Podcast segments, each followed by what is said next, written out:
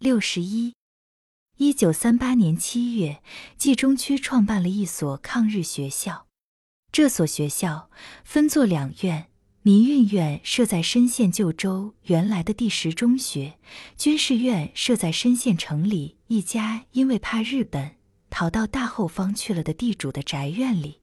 部队保送芒种到军事学院学习，行前他捎一个口信给春儿，说到深县学习去了。他带着组织介绍信来到深县，学校里到的人还不多，房舍也正在改造修理。看样子得过几天才能开学。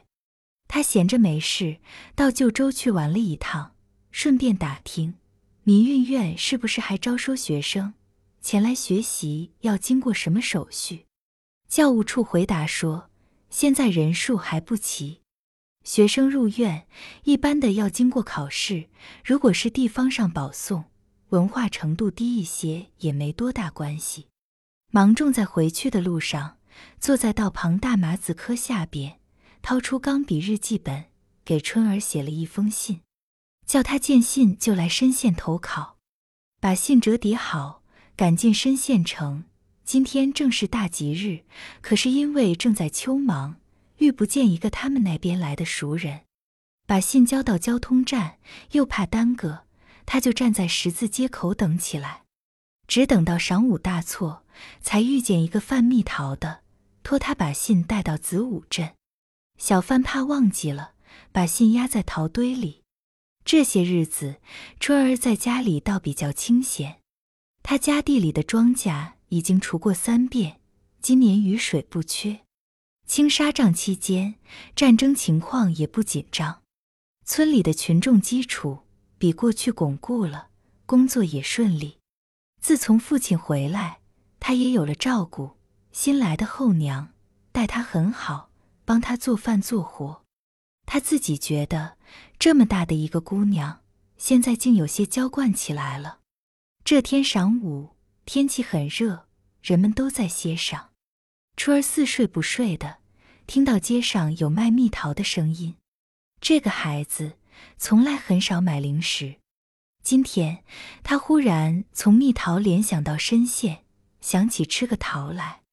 他跑到街上，卖桃的小贩刚进村，正把桃子放在南房梁儿里。春儿过去望着堆在筐子上面的小桃奴儿说：“多少钱一斤？”“五百。”小贩蹲在两个筐子的中间，用一块白布手巾扇着汗。“这么小的桃？”春儿说，“这样贵？”别不懂眼，这是真正的深州蜜桃，给西太后进贡的东西。”小贩说。你尝尝，保管顺嘴流蜜。我不尝你的。春儿笑着说：“称半斤吧。”他随手就刨开桃堆，正要挑拣，一封折叠着的信，像认识他一样，从桃堆里挺了出来。他立刻看见了那亲切的字体和自己的名字。小贩正要向他打听这个叫春儿的住在哪街哪头，他已经把信打开，看得入了迷。他告诉小贩不称桃了，谢谢他给带了信来，问他是不是到家里坐坐喝碗开水，就跑回家里去了。小贩也高兴碰得这样巧，虽说半斤桃的买卖没有做成，他想，对于这位姑娘，这封信的内容一定是比深州的蜜桃还要甜蜜。刚刚看过了信，是要他去学习，春儿很高兴。可是，当决定明天就走，他也像那些第一次离家远行的孩子们一样，心里有些烦乱起来。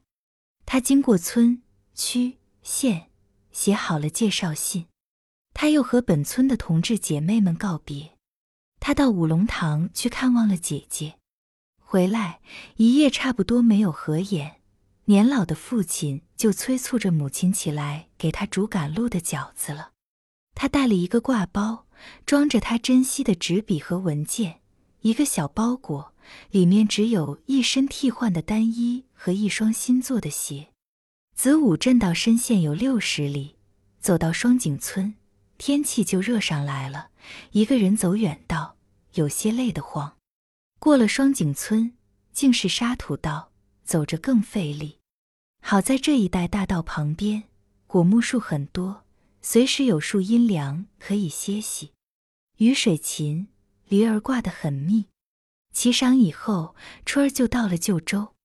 旧州实际上只是一个小乡村，并没有春儿想象的那样热闹。原来的第十中学却占着很大的地势。红油的大门旁边有两棵一般粗的大柏树，一棵树下面蹲着一头白石大狮子。春儿很少见过这样大片的青楼瓦舍，和这比较起来，他村头一份的田大瞎子家的宅院也不成什么规模。一眼望过去，这个学校给了他个大庙的印象。校门口有一个战士来回走动着站岗。春儿想起他是要进到这里面去学习，是来这里投考了。他的心很快的跳动起来，脸也疼得红了。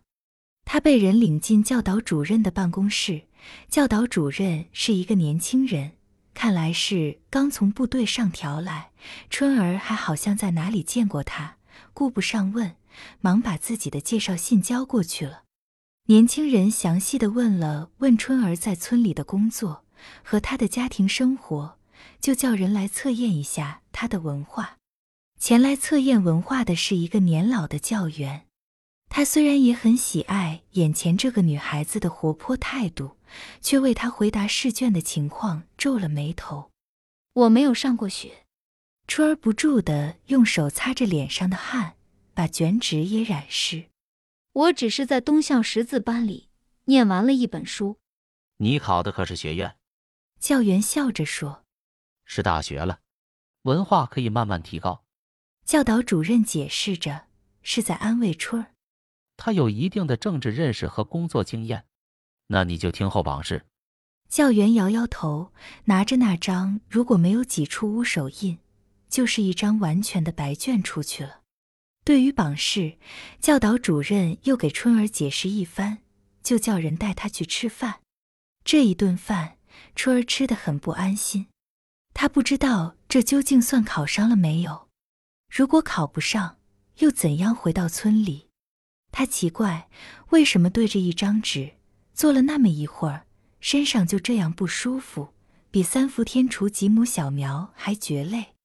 对于文化，他真有点害怕起来。